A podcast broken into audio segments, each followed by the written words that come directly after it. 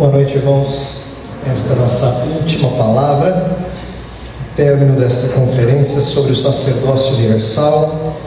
E eu quero primeiro ler o texto que vai servir de base para esta mensagem. Na verdade, eu vou ler o texto. Eu já falei para vocês na primeira vez que eu não vou ler o texto, sair do texto nunca vai voltar no texto. Eu vou voltar no texto, mas ele vai ficar para a parte final da nossa mensagem. E eu vou primeiro falar sobre aquilo que nós tratamos nas duas primeiras noites e depois sobre os dois últimos atributos da igreja que nós tratamos, uh, que nós deixamos para tratar hoje.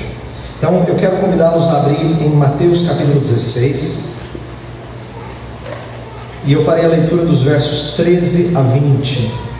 Mateus 16, de 13 a 20.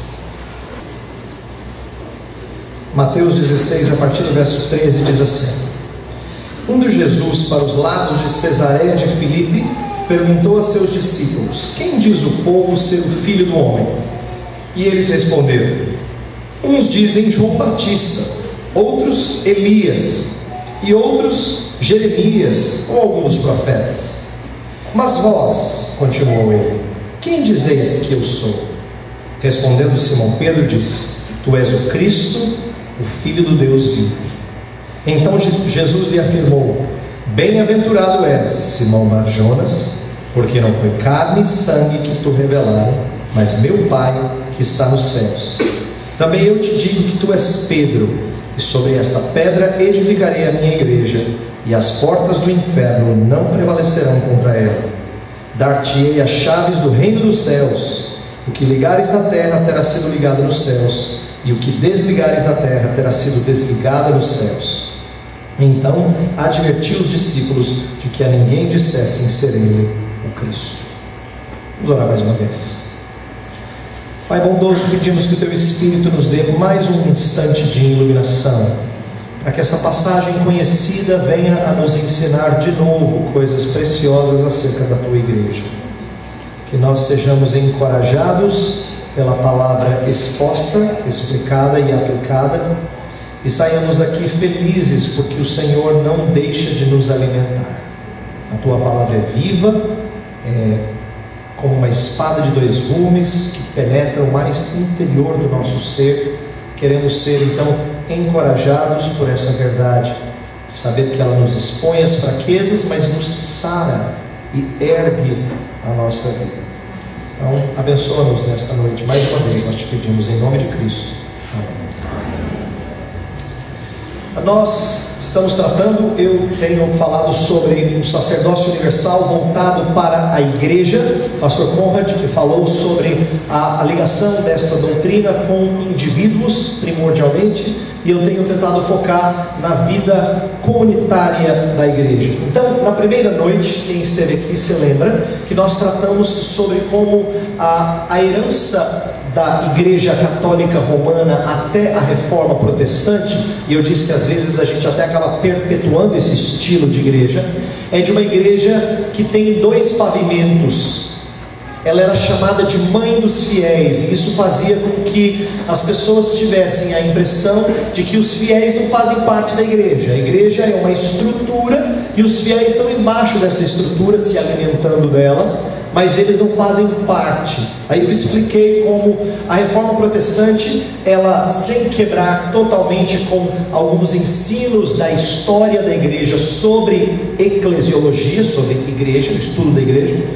ela enfatizou um outro elemento muito importante que era antigo, que é tratar da igreja como sendo a comunhão dos fiéis, dos santos, a comunhão dos santos, que é uma expressão que remonta lá aos primeiros credos. O credo niceno, constantinopolitano, falava dessa comunhão dos santos. E aí eu disse que então a diferença foi que, em vez de ter dois patamares, em vez de criar castas dentro da igreja, a igreja ela é uma igreja de pessoas que estão no mesmo patamar.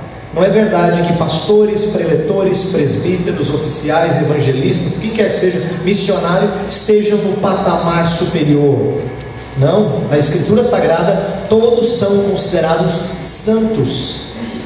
Isso é o que nós trabalhamos em suma na primeira noite. Na segunda noite, eu disse que nós falaríamos sobre o sacerdócio universal a partir das quatro características ou atributos da igreja que remontam até é, é, o credo ah, niceno, que é una, santa, católica e apostólica.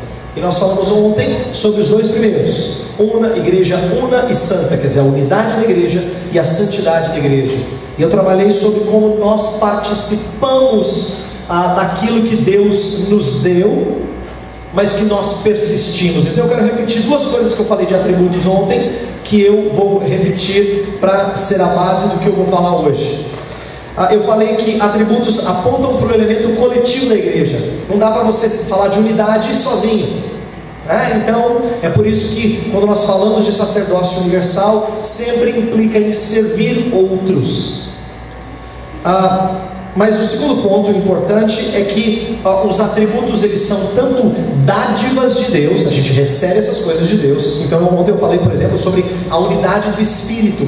Ela já é existente. Nós trabalhamos para preservá-la. Então, são tanto dádivas de Deus quanto algo que nós buscamos, persistimos em desenvolver. Isso é verdadeiro da unidade e da santidade. Nós já somos santos, mas estamos sendo santificados. Nós já temos a unidade do Espírito, mas nós buscamos evidenciá-la e preservá-la com esforço, de acordo com Efésios 4:3, na força do seu poder. Então nós trabalhamos ontem com esses dois primeiros atributos da igreja. Hoje a gente vai trabalhar com os dois últimos para encerrar. Hoje eu quero falar sobre catolicidade e apostolicidade. São dois termos que nem sempre são bem entendidos, até porque para nós a palavra católica, por exemplo, quase sempre é sinônimo de igreja romana. E é uma pena porque esse é um termo antigo e tem tudo a ver conosco. A gente tem que ter orgulho de dizer, nós somos católicos também. E nós somos apostólicos também, só, só, só não, não somos romanos. Nós somos igreja católica apostólica. E eu vou tentar mostrar hoje como nós somos igreja católica e apostólica. Ok? Então eu quero fazer o resto da minha mensagem girar em é, três partes. Primeiro eu quero dizer o que não significa católica e apostólica. O que, que catolicidade e apostolicidade não significam conforme as escrituras. E vou tentar explorar alguns entendimentos errados que foram levantados na história da igreja. Depois a gente vai tratar o que é que esses dois termos significam, e aí vamos, na terceira e última parte, é, olhar para o texto de Mateus 16 e como esse texto enriquece o nosso entendimento é, de católica e apostólica. Ok? Então vamos lá, vamos começar com o que, que católica e apostólica não são.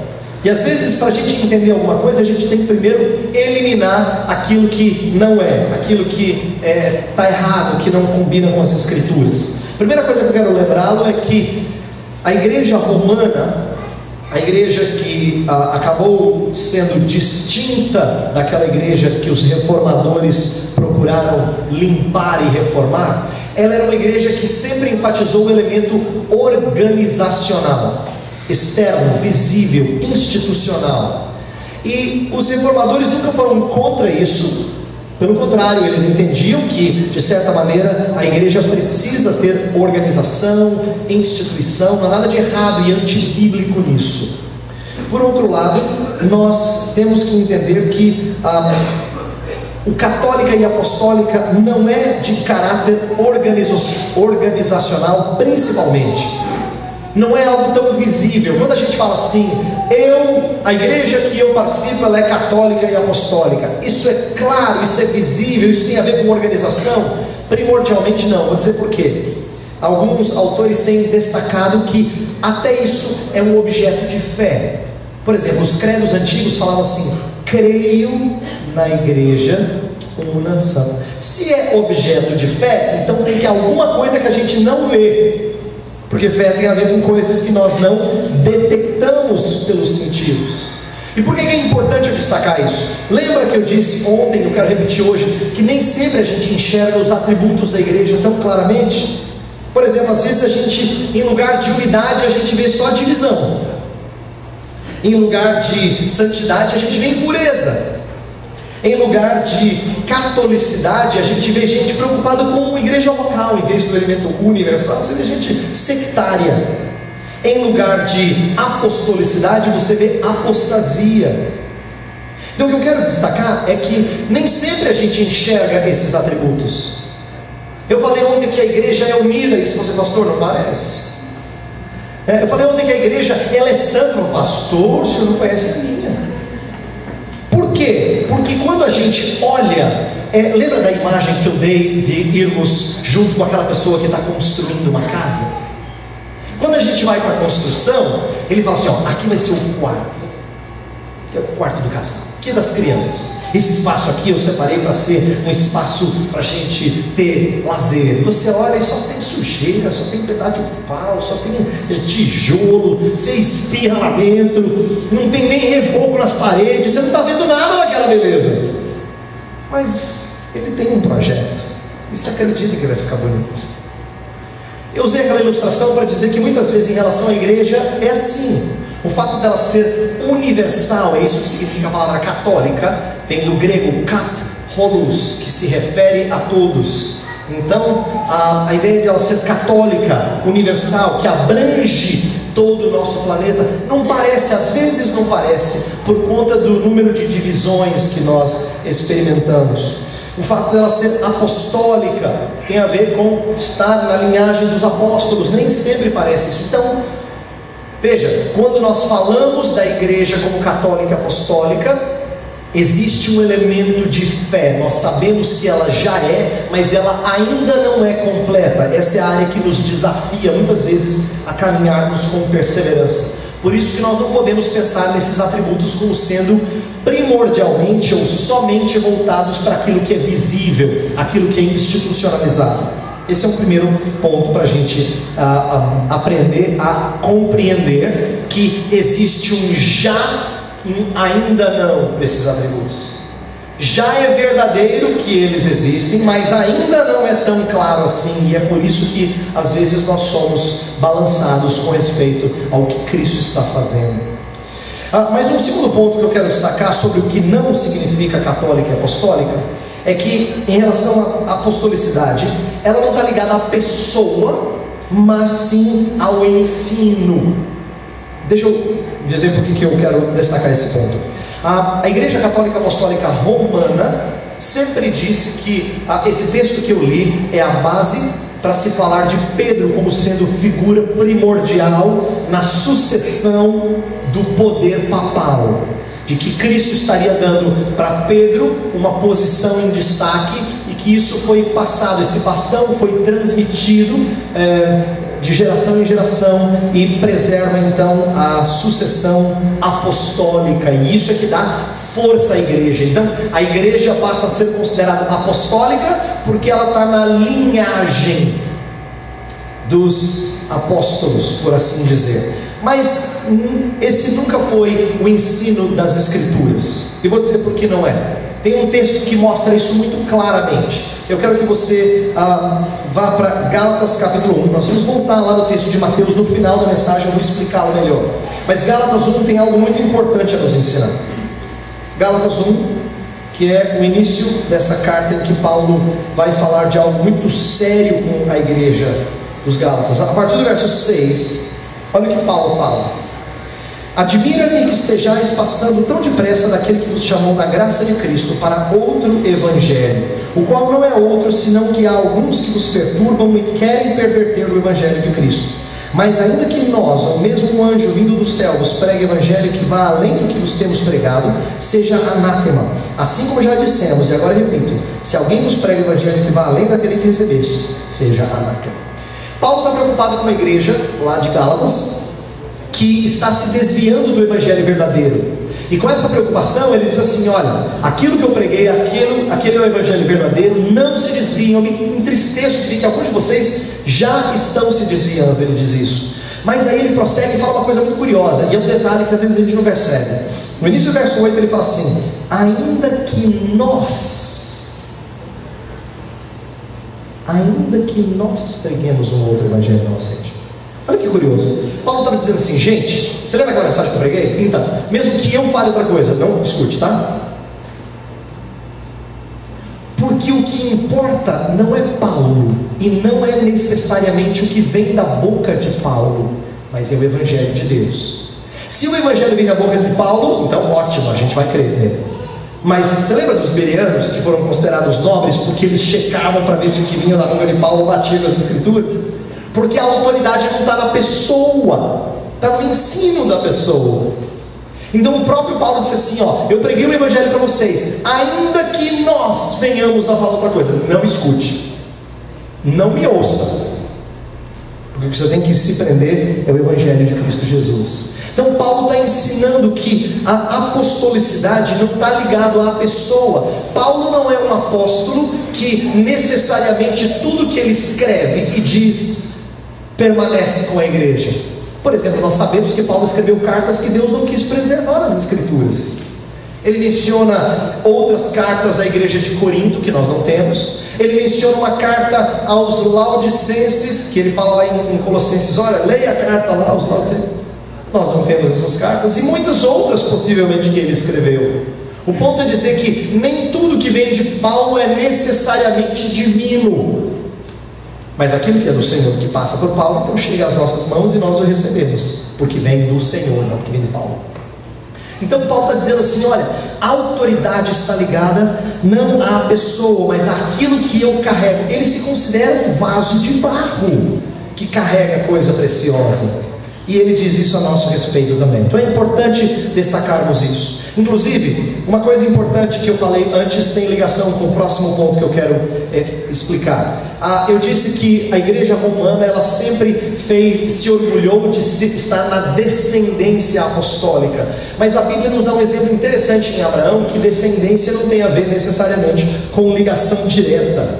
Nem todo filho de Abraão é, genético é de fato filho de Abraão. E a Escritura fala que os, de Abraão, os filhos de Abraão são os filhos na fé. Então, nesse sentido, sucessão apostólica não tem a ver com o passar o bastão de um líder para o outro, mas sim os que andam nos ensinos dos apóstolos. Esses sim são apostólicos. Então não é essa sucessão ininterrupta de bispo de Roma, passando de Pedro em diante até o atual Papa. O que também nós podemos definir é que tem uma outra coisa muito inconsistente que a primeira vez que eu li isso eu falei, gente, como é que eu nunca tinha percebido? Um autor que escreveu há mais de 100 anos atrás disse assim: os termos católica e romana são excludentes. Presta atenção, se é católica, não pode ser romana. Não é verdade? Eu falei, é verdade. Como é que eu sabia disso antes? Mas olha que curioso. Por que, que é, importante eu destacar isso? Porque a, falar que uma igreja é romana é amarrar a uma cidade, e amarrar uma cidade é, no, na melhor das hipóteses, retroceder o relógio para o período do Antigo Testamento. Quando Deus no Antigo Testamento amarrou a igreja a uma cidade, essa cidade era símbolo, ícone daquilo que Deus queria fazer com o seu povo. O pastor Conrad falou disso há pouco. Só que Deus não preservou essa cidade como a meca do cristianismo. Não é curioso que Deus fez com que aquele templo que todos nós queríamos conhecer, talvez, né? De repente, assim, algum cristão dissesse assim: já pensou entrar no templo de Salomão? Que coisa interessante. Tem gente até que inventa uns lá em São Paulo para tentar fazer turnê, né? Ah, espiritual, religiosa. Mas o ponto é: o templo no lugar sagrado não existe, Deus não preservou. Porque a ideia nunca foi fazer daquela terra santa. Olha só, a gente não chama muitas vezes aquele lugar de terra santa. Nunca foi fazer daquela terra santa. O ensino de lá saiu é santa. E ele laçou pessoas ao redor do mundo. Deus fez a sua igreja crescer em partes, e depois de um certo tempo a igreja não permaneceu cheia de vigor naquela região, mas a igreja não morreu, ela passou para outra parte. Por exemplo, se você olha para a história da igreja, você vai ver que teve momentos em que a igreja era forte na Ásia Menor, a atual Turquia. Hoje isso não é verdadeiro. Teve momentos em que a igreja era forte no norte da África. Hoje é uma região marcada pelo islamismo. Houve momentos em que a igreja era forte na Europa, hoje em dia a Europa é considerada pós-cristã. E o que, que isso nos mostra? Atenção, não que a igreja depois de um certo tempo ela perde o seu vigor e morre. mas que a igreja de Cristo Jesus é dinâmica. Sabe por quê? A igreja continua crescendo. De acordo com muitas estatísticas, o continente do pastor Conrad é o lugar onde mais cresce o Evangelho de Cristo Jesus.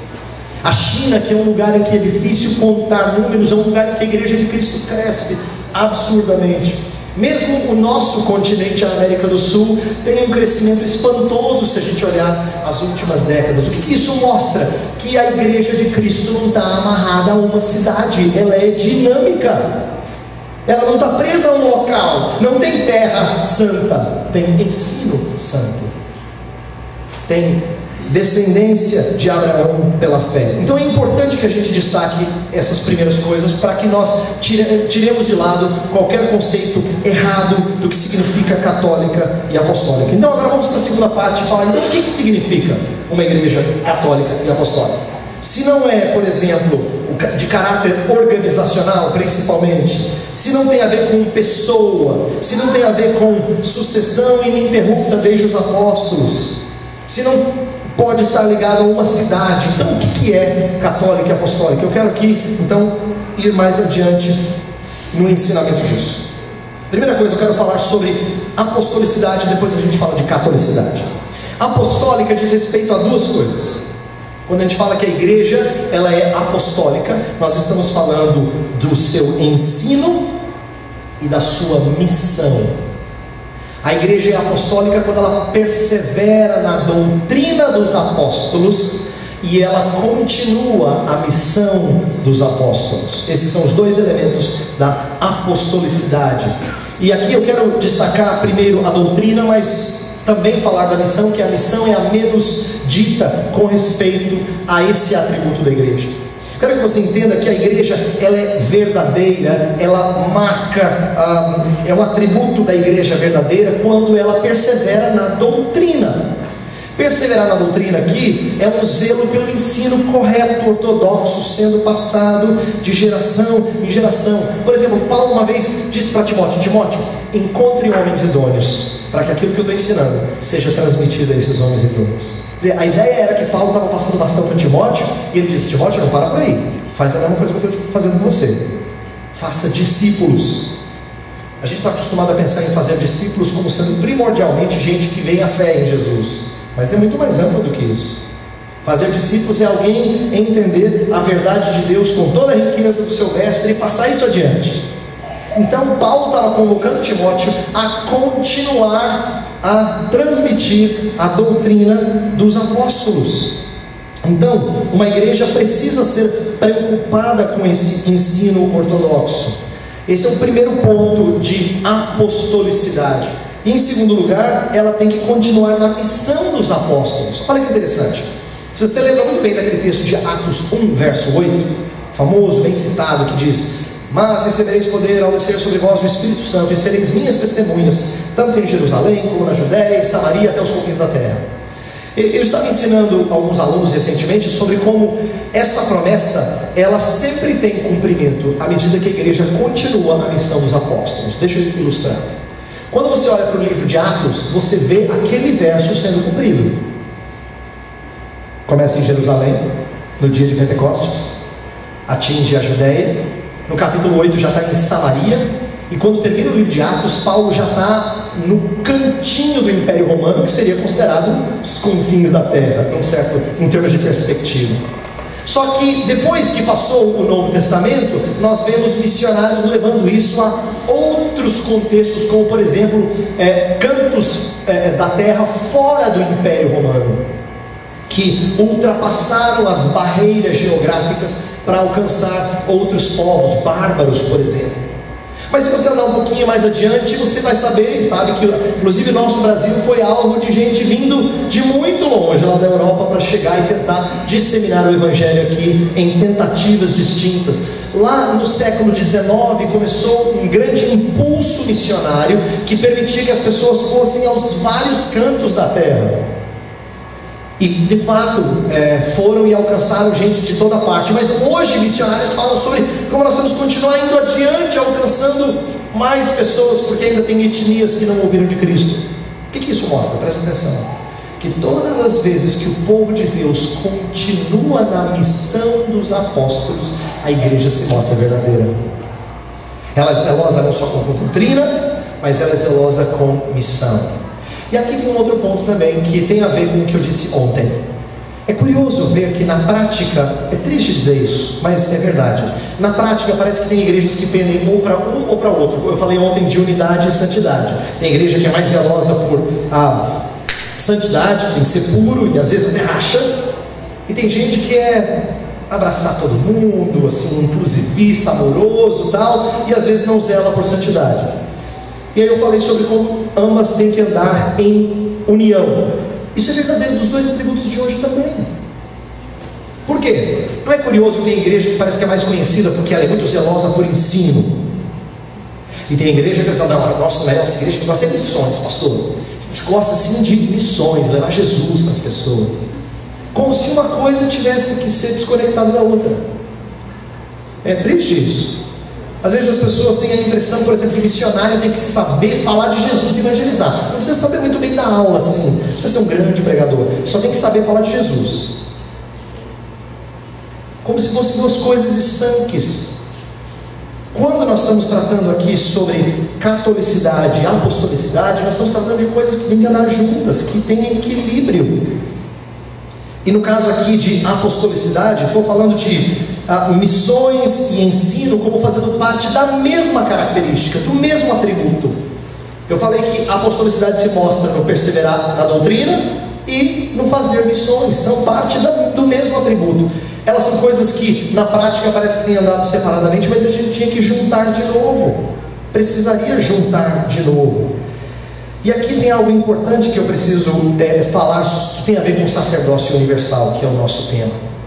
Na história do Novo Testamento, é, perseverar na doutrina e fazer continuar a missão dos apóstolos. E vou mais longe, talvez dizer que não foi primordialmente uma tarefa dos líderes. Eles foram figuras importantes, mas eles não fizeram a maior contribuição. O que eu quero dizer com isso? que há um certo sentido em que, quando Deus quis preservar a doutrina, ele fez isso conhecido não só dos líderes, mas das igrejas. Por exemplo, as cartas paulinas, o que Paulo está fazendo? Ele está escrevendo para as igrejas sobre problemas que eles têm, para que eles aprendam e não sejam desviados por falsos mestres. Então, se você olhar para as cartas que Paulo está escrevendo, ele não está escrevendo só para os pastores, ó oh, pastor, faça parte de estudar teologia, ensina para a igreja direitinho. Ele está escrevendo para a igreja inteira para que a igreja inteira saiba a verdade de Deus e se afaste do falso ensino. Eu reconheço a necessidade de líderes de alertarem, inclusive o próprio Paulo está fazendo isso. Ele está ensinando a verdade de Deus e treinando outros homens, mas ele está expondo isso à, à, à igreja inteira para que a igreja se afaste de falso ensino. E eu quero aqui dizer a você que você também tem essa responsabilidade. Não repouse somente sobre os seus líderes, se você é membro da igreja, e você, se você é pastor, se é presbítero, sim, a responsabilidade primeiramente é sua, mas também da igreja de ser zelosa para com o bom ensino. Na verdade, Deus é tão bondoso que às vezes, quando os seus pastores e líderes se desviam, a igreja diz: Não, pastor, não dá. Não dá para ficar com o senhor mais não na bondade de Deus, Deus faz muitas vezes com que membros da igreja reconheçam o mau caminho que alguns dos seus líderes tomam, para mostrar que quando o povo de Deus recebe a verdade de Deus e persevera na doutrina dos apóstolos, ela está se mostrando apostólica. Então não reserve isso para os pastores e os teólogos somente. Vou dizer por experiência própria que pastor e teólogo às vezes falam muita bobagem. Então, seja zeloso pela verdade de Deus. Seja zeloso pela doutrina dos apóstolos. Mas isso vale também para a missão. Missão não foi uma coisa primordialmente e somente feita pelos líderes. É verdade sim que Paulo é, espalhou o evangelho, plantou igrejas em vários lugares, e nós conhecemos histórias de missionários que vão para cantos diferentes do mundo levando o Evangelho, mas tem algo aqui que precisa ser destacado, que tem tudo a ver com o sacerdócio universal. Em alguns momentos da história do livro de Atos, o povo espalhava e testemunhava de Cristo, sem a gente ter nomes. Por exemplo, na perseguição que ocorreu logo após o martírio de Estevão, você lembra que Estevão é apedrejado? Logo em seguida diz que começou uma perseguição e os fiéis foram espalhados e eles iam levando o evangelho por onde passaram. Tem uma coisa muito curiosa acerca de história das missões, que nem sempre é muito destacado. Ah, nos primeiros séculos, a gente não tem nome de nenhum missionário destacado. Claro que uma, uma das razões é porque missões eram feitas na surdina, assim. Você não tinha nenhum missionário dizendo, pessoal, vou fazer missões, né? Mas tem uma outra razão que eu acho que é mais rica, mais bonita. Missões eram feitas não por profissionais de missão, eram feitas por gente que era ambulante, soldados, ah, escravos, comerciantes, gente que às vezes se deslocava no império ia levando o evangelho. Ele cria, ele era comerciante, não precisava rodar de cidade em cidade vendendo, ele levava o evangelho. Soldados que eram tirados daqui e colocados no outro canto do império falavam de Cristo. Escravos que eram vendidos de um senhor para um outro senhor e um para outro canto falavam de Cristo. Você lembra da escrava que acabou na casa lá de Naamã? Falando assim: Ah, se o meu senhor tivesse lá na minha terra, tem um profeta o que, ela está tá explicitando ali? Onde Deus a levou, ela foi testemunha do poder de Deus. Então eu quero que você entenda que no começo da história da igreja, e isso é verdadeiro hoje também, a grande expansão da igreja, a obra de preservação da doutrina e a expansão missionária não acontece por intermédio de profissionais. Eu quero que você entenda isso. Deus traz mais pessoas para o reino do Filho do seu amor mediante testemunho de gente como você. Deus tem feito isso, Ele fez isso no começo e Ele continua fazendo isso hoje. É lindo a gente falar do, do missionário fulano de tal, ou do pregador fulano de tal, que foi para tal país e fez tal trabalho, mas entenda que nós não destacamos aqueles que trabalham devagarzinho, trabalham de formiguinha, que vão trazendo pessoas a Cristo. O número é bem maior as pessoas que são alcançadas mediante ah, os sacerdotes que Deus convocou. Então é importante a gente entender sacerdócio universal conectado com a apostolicidade. Nós todos participamos da preservação da doutrina, nós todos participamos do, da expansão missionária. Mas deixa eu falar agora de catolicidade. A catolicidade ela pode ser entendida de três maneiras. Ah, na Idade Média, o teólogo Tomás de Aquino falou sobre três aspectos da catolicidade. Ele disse que a igreja ela está espalhada em todo o mundo, então é uma catolicidade geográfica e não é localizada só aqui ou acolá. E a razão de dizer isso é porque, lembra que eu disse no passado, tiveram grupos que foram separatistas, então eles fundavam a sua própria igreja e, e aí uma resposta foi dizer que a igreja de Cristo ela se espalha por todo canto, ela não está restrita a um grupo, uma igreja, uma denominação, uma igreja local que seja. Então ela é, há uma é, catolicidade geográfica, essa é a mais conhecida, mas tem dois tipos menos conhecidos. Tomás de Aquino falou também de uma catolicidade em relação às pessoas. É uma catolicidade antropológica. Isto é, a, não é restrita a um grupo, a uma raça, a uma casta, a um nível socioeconômico, mas ele envolve todas as pessoas. Lembra Gálatas 3,28 em que Paulo fala assim: em Cristo não há mais homem nem mulher, nem escravo, nem livre, nem bárbaro, nem cita. O que ele está dizendo? Não tem mais essas divisões. Paulo, eh, Paulo escreve para Filemão para receber Onésimo, o seu escravo, como irmão. Não com aquela diferença. Lembra da casta? Não é mais assim. Ah, é, Filemão, Filemão senta no, no banco chique da igreja. Onésimo não, Onésimo é lá atrás. Que é escravo? Não, não tem isso.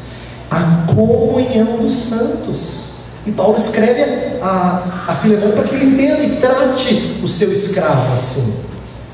Então, é importante que nós entendamos esse segundo aspecto. Catolicidade não é só no sentido geográfico, mas no sentido antropológico, de que envolve gente de toda tribo, povo, língua, língua e nação, e gente de diferentes níveis sociais e, níveis culturais e raças dentro de um mesmo, de uma mesma nação. E tem um terceiro aspecto que é o aspecto cronológico. Isto é, a igreja é católica não só porque ela se refere à amplitude dela nessa geração, mas ela está conectada com crentes de todas as gerações. Agora presta atenção. Esse foi o elemento, é, essa foi a explicação de Tomás de Aquino antes da reforma protestante. Quando ah, os reformadores começaram o seu trabalho, a igreja romana ela disse assim: vocês não são igreja verdadeira, porque vocês não são católicos.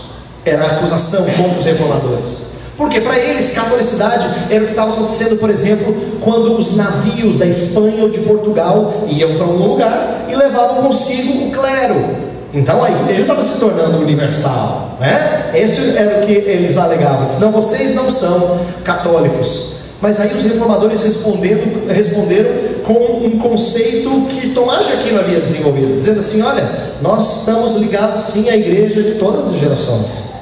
É é? Tanto é que uma das coisas que os reformadores sempre fizeram com muito cuidado foi mostrar que eles não estavam desconectados de crentes do passado. Eles viviam citando homens que escreveram sobre as escrituras de várias gerações. Eles estavam conectados a essa igreja. Então eles eram sim igreja católica. Eles usaram o sentido cronológico de catolicidade. Então veja a riqueza dessa verdade, de que nós somos, ah, nós fazemos parte de uma igreja católica no sentido geográfico, antropológico e cronológico.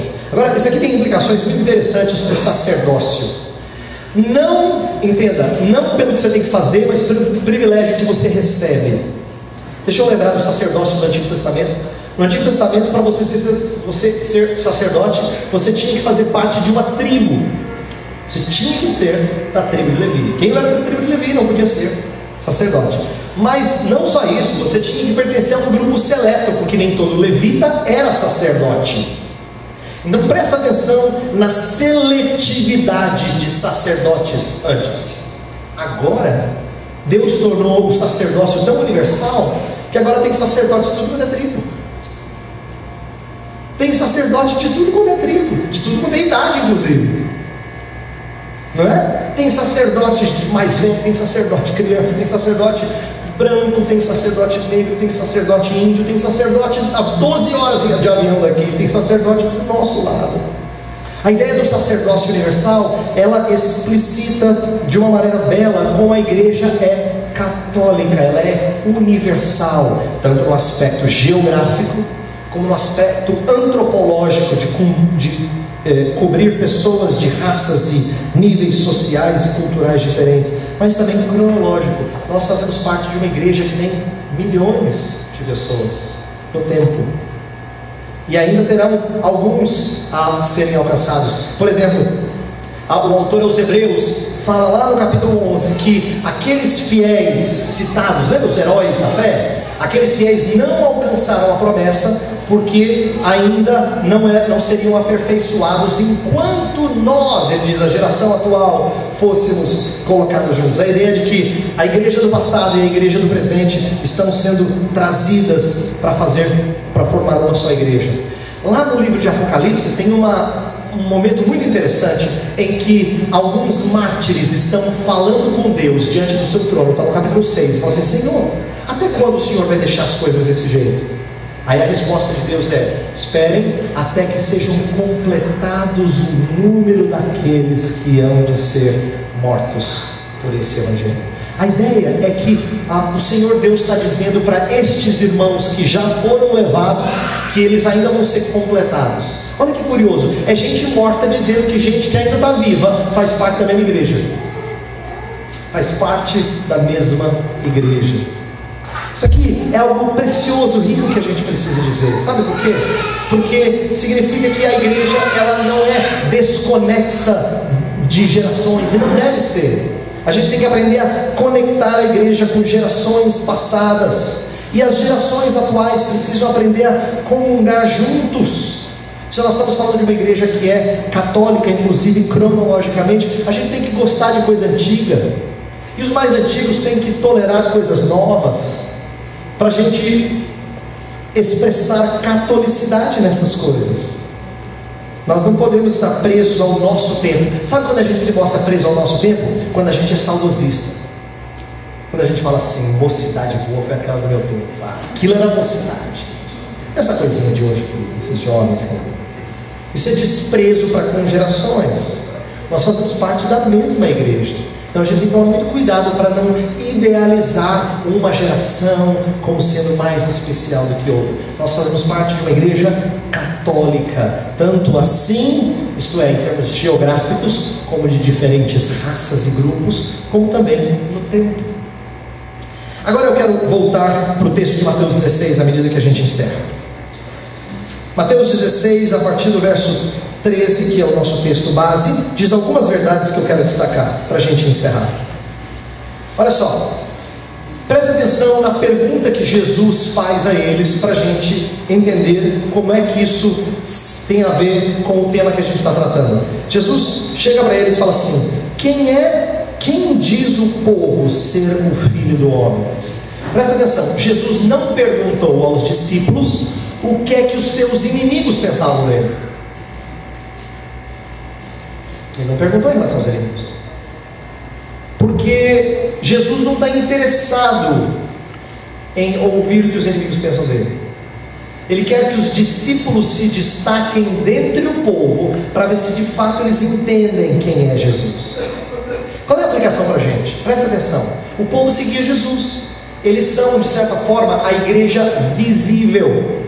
São aqueles que estão vindo aqui, estão gostando da mensagem E fala, que beijo, que sermão, que coisa linda. Mas que talvez não entendam Jesus como de fato ele tem que ser entendido.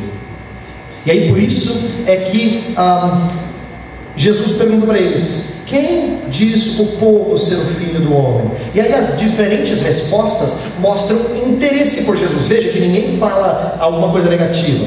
Quem está respondendo a opinião do povo é a opinião de gente que tem simpatia por Jesus. Que eles falam assim: alguns dizem João Batista, Quer dizer, um grande profeta recente ali, que eles achavam talvez tivesse ressuscitado. Outros dizem Elias, outro grande profeta do Antigo Testamento. Outros dizem Jeremias. Outros dizem outros profetas. Então não é nenhuma opinião negativa. Não está falando de fariseu escriba que achava que Jesus era fazia pelo poder de Beuzebu. Não é nada disso. É gente que tinha simpatia por Jesus, mas que não tinha um conceito correto de Jesus Cristo. Aí Jesus se vira para eles: Mas vós, quem dizeis que eu sou? E aí Simão Pedro responde com aquela famosa frase: Tu és o Cristo, o Filho do Deus vivo. O que eu quero que vocês compreendam é que nesse momento Jesus está tentando distinguir o entendimento correto para que a igreja verdadeira seja trazida à tona em meio àquilo que parece igreja. Lembra que eu falei de igreja invisível e visível desde a primeira noite? Aqui é um exemplo de que muitos que seguiam a Jesus não iam necessariamente continuar seus discípulos. Não é curioso que todas as vezes, presta atenção nisso, porque foi algo que eu aprendi que fez muito sentido para mim. Todas as vezes que Jesus estava fazendo alguma coisa, como ensinar ou fazer milagres, sempre tem três reações. Tem um grupinho pequeno que odeia o que Jesus está fazendo, normalmente os escribas e fariseus odeiam o que Jesus está fazendo. Tem um outro grupo também pequeno, que são os discípulos, e tem a grande massa. Esse é o povo. O mesmo povo que canta Osana, Osana, o que vem do Senhor, é aquele povo que diz crucifica. Então, o que, que isso nos mostra? Isso é importante, de que essas reações elas ah, dão-nos o entendimento de que poucos na prática são abertamente contra o que nós ensinamos. Poucos chegam para você e falam assim: Eu odeio o que você crê. A maioria se parece mais com o povo. Puxa, eu respeito a sua fé. Olha, eu acho bonito quem tem assim uma religião. Presta atenção, na maioria das pessoas com quem nós convivemos, ele vai falar com simpatia até daquilo que você crê. Mas ele é parecido com o povo. Na hora que é para na hora que a coisa pega, ele fala crucifica. Esses três grupos que estão reagindo ao ensino de Jesus, eu creio que ilustram muito bem como é que as pessoas reagem diante do ensino bíblico. Alguns já mostram ojeriza, mas nem todos mostram isso claramente. Às vezes respeitam, por amizade a você, diz: olha, Vamos continuar amigo. Tá? Você para de falar, eu paro de incomodar. Né? E tem aqueles poucos que abraçam. E Jesus está tentando pensar e distinguir aqueles que são verdadeiros discípulos. E é por isso que ali a frase de Pedro cai como uma luva. E Jesus fala assim: Bem-aventurado é Simão Jones. Não é porque você sabe muito de teologia, não. Porque não foi carne nem sangue é, que tu revelaram, mas o meu Pai que está nos céus. Então Jesus ali está expressando o seu, a sua alegria de ver que Pedro sabia aquelas coisas. Não porque ele era mais inteligente, não porque era um homem treinado, ele nem era treinado, lembra? Ele era um homem simples, um pescador que não tinha muito treinamento. Uma vez quando ele falou na frente do Sinédrio, lá no capítulo 4 de Atos, diz que os homens do Sinédrio se espantaram porque um homem sem cultura falava com tanta intrepidez. Ele não tinha cultura, mas ele teve aquela verdade compreendida, porque Deus revelou a ele. Aí vem um ensino importante para o nosso assunto. Jesus fala assim, verso 18: Também eu te digo que tu és Pedro, e sobre esta pedra edificarei a minha igreja, e as portas do inferno não prevalecerão contra ela. O que essa frase mostra que é muito rica e é um texto tão, tão citado, tão importante? Jesus está mostrando os dois atributos aqui que eu quero trabalhar que tem a ver com o que estou falando desde o início. Ele está mostrando a apostolicidade da igreja quando ele fala do fundamento sobre esta rocha edificarei a minha igreja, tem a ver com a apostolicidade. E ele também está falando da catolicidade da igreja, à medida que ele fala da expansão dela, e as portas do inferno não prevaleceram contra ela. Quer dizer, ela cresce e se expande. Tá? Então eu vou falar de apostolicidade e catolicidade. E eu quero aqui já então explicar algumas coisas acerca de apostolicidade. Lembra que eu disse que esse texto não tem a ver com Pedro ser a figura principal. Aqui, na verdade, muitos autores falam que talvez esteja se referindo ao ensino de Pedro. E eu acho que isso é verdadeiro. Mas eu não tenho dificuldades em dizer que aqui Jesus está falando de Pedro como representante dos apóstolos, que eles são o fundamento da igreja. Em Efésios 2,20, Paulo fala que a igreja está, funda, está é, construída sobre o fundamento dos apóstolos e profetas. É a ideia de que eles lançam o fundamento e sobre eles a igreja é construída. Foram os homens usados por Deus para é, serem canais da revelação de Deus. E é por isso que eles, na função de canais da revelação, são o fundamento da igreja. A igreja ela é calcada sobre os apóstolos. E por que, que Pedro não pode ser destacado aqui dentre os apóstolos? Porque o que está no verso 19, olha lá. Dar-te-ei as chaves do reino dos céus, o que ligares na terra terá sido ligado nos céus, e o que desligares na terra terá sido desligado nos céus. Essa mesma promessa é feita aos apóstolos em João capítulo 20, verso 23. Se você for para João 20, 23, você vai perceber que não é só Pedro que recebeu essa dádiva, que recebeu essa responsabilidade. João 20, 23. Vou ler o 22 e 23.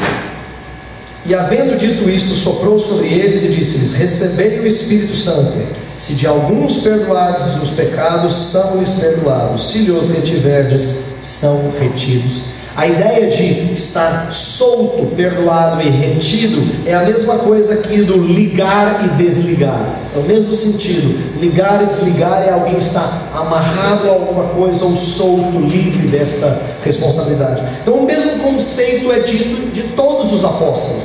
Jesus estava ali falando com os apóstolos coletivamente. Então, não é Pedro que é destacado aqui, são os apóstolos que são o fundamento da igreja e sobre o ensino apostólico nós prosseguimos. Lembra que eu falei? Tanto perseverando na doutrina, quanto um, continuando a missão. Perseverando na doutrina e continuando na missão.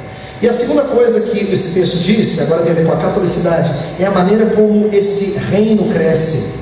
Verso 18, voltando para o nosso texto de Mateus 16, verso 18 fala que as portas do inferno não prevalecerão contra ela.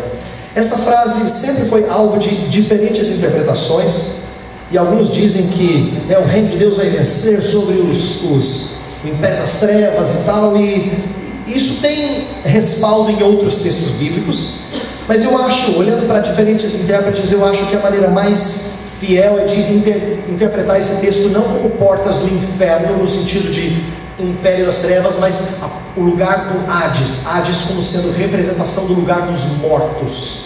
Aqui no original é as portas do Hades, as portas dos mortos não prevalecerão contra ela. Por quê? Porque Jesus estaria dizendo que nem a coisa mais forte poderia quebrar com a expansão da igreja, nem a morte poderia quebrar com a expansão da igreja. Por quê? Porque Deus não deixa a sua igreja na morte. Ele é Deus de vivos e ressuscita os mortos para viverem com Ele. Então Jesus Cristo está falando aqui que a sua missão certamente não terá fracasso, ela terá êxito, porque Ele faz ela crescer e expandir, e nem a morte pode conter e segurá-la. Jesus Cristo está confirmando que o sucesso da igreja é certo o sucesso da igreja é certo. Agora eu quero terminar dizendo por que isso é importante. Porque ao falar de sacerdócio real aqui, durante toda, eh, toda essa conferência, eu não quero que você saia daqui dizendo, é isso mesmo, pastor, carrega a gente cheia de vigor para a gente ir lá e fazer a obra. A gente vai fazer a obra. Não. Outro faz a obra. Você só pede o privilégio de participar. Curioso assim, posso participar? E tem coisa que o Senhor Jesus Cristo dá a você e tem coisa que Ele não dá a você. Por exemplo, Ele não dá a você o poder de trazer gente dos mortos. Isso é dele. Isso é um privilégio, uma honra dele. E Ele traz êxito à sua igreja. Tanto é que a igreja é a única instituição no mundo que não perde seus membros. Não é curioso isso? A igreja não perde os seus membros. Por quê? Porque nem mesmo a morte separa de Cristo. Pelo contrário, para o cristão morrer é lucro. É lucro.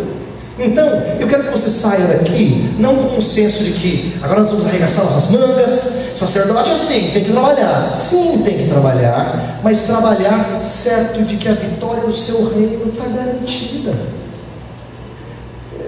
Para aqueles que gostam de esporte, não é fácil jogar com um time bom? Você, já, você sabe do que eu estou falando? Sabe quando você está jogando com gente boa do seu lado? Você fala assim, nossa, está fluindo bem aqui, eu estou bem encaixado no time. Você faz parte do time mais vencedor da história. E Deus falou que você já é mais que vencedor. Então, que delícia participar de uma obra em que eu sei que o meu trabalho não é vão. Então eu quero que você volte para aquela cena lá da, da casa em construção. Quando você estiver desanimado, quando você olhar e falar assim, meu Deus, está tão longe para a casa ficar pronta. Como é que essa pessoa se empolga tanto, dizendo que aqui vai ser a sala, aqui vai ser a área de lazer? Seja lembrado de que a construção é certa, as portas do inferno não prevalecerão contra ela.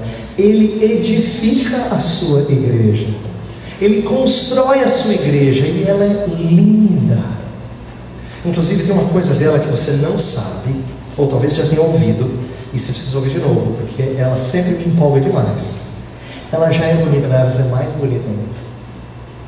Ah, eu gosto demais do texto de Efésios 5, que fala que Jesus Cristo, ah, ele, nós temos que amar, maridos amam as mulheres, assim como Cristo amou a igreja e se entregou por ela, para fazer o quê? Para deixá-la santa, pura, sem mácula nem ruga. Ah, o que eu acho lindo desse texto?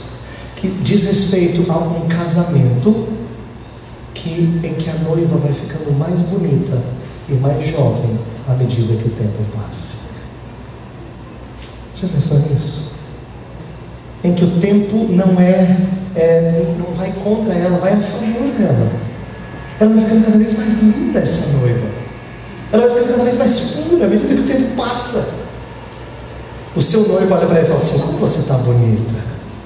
Isso é verdadeiro.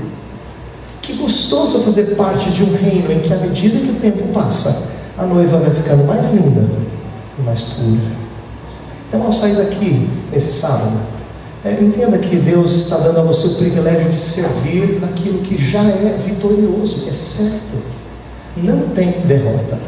Eu edificarei a minha igreja e as portas do inferno não prevalecerão contra ela. Vamos orar. Senhor Deus, nós te damos graças porque fomos colocados no reino de sacerdotes. Mas mais do que nos sentir privilegiados por servir neste reino, nós queremos te louvar nesta noite, porque esse é um reino vitorioso, Senhor. Ele já venceu e continua vencendo, e não há o que possa detê-lo. Como é precioso saber que nem a morte tira soldados da batalha. Isto é, nós podemos não estar na igreja militante, mas já fazemos parte da igreja triunfante. E a igreja nunca perde membros, ela simplesmente vai acrescentando à medida que nós continuamos a missão dos apóstolos e perseveramos na doutrina dos apóstolos. À medida que a igreja vai alcançando pessoas de toda tribo, povo, língua e nação. Pai, nós queremos te louvar nesta noite, porque tudo isso acontece por ser orquestrado por ti. O Senhor é o nosso general, o Senhor é o nosso maestro, e nós fazemos parte disso porque o Senhor conduz tudo ao fim desejado. Louvado sejas, ó Rei, louvado sejas por fazermos parte desse reino e enxergarmos a beleza desta obra. Oramos em nome de Cristo.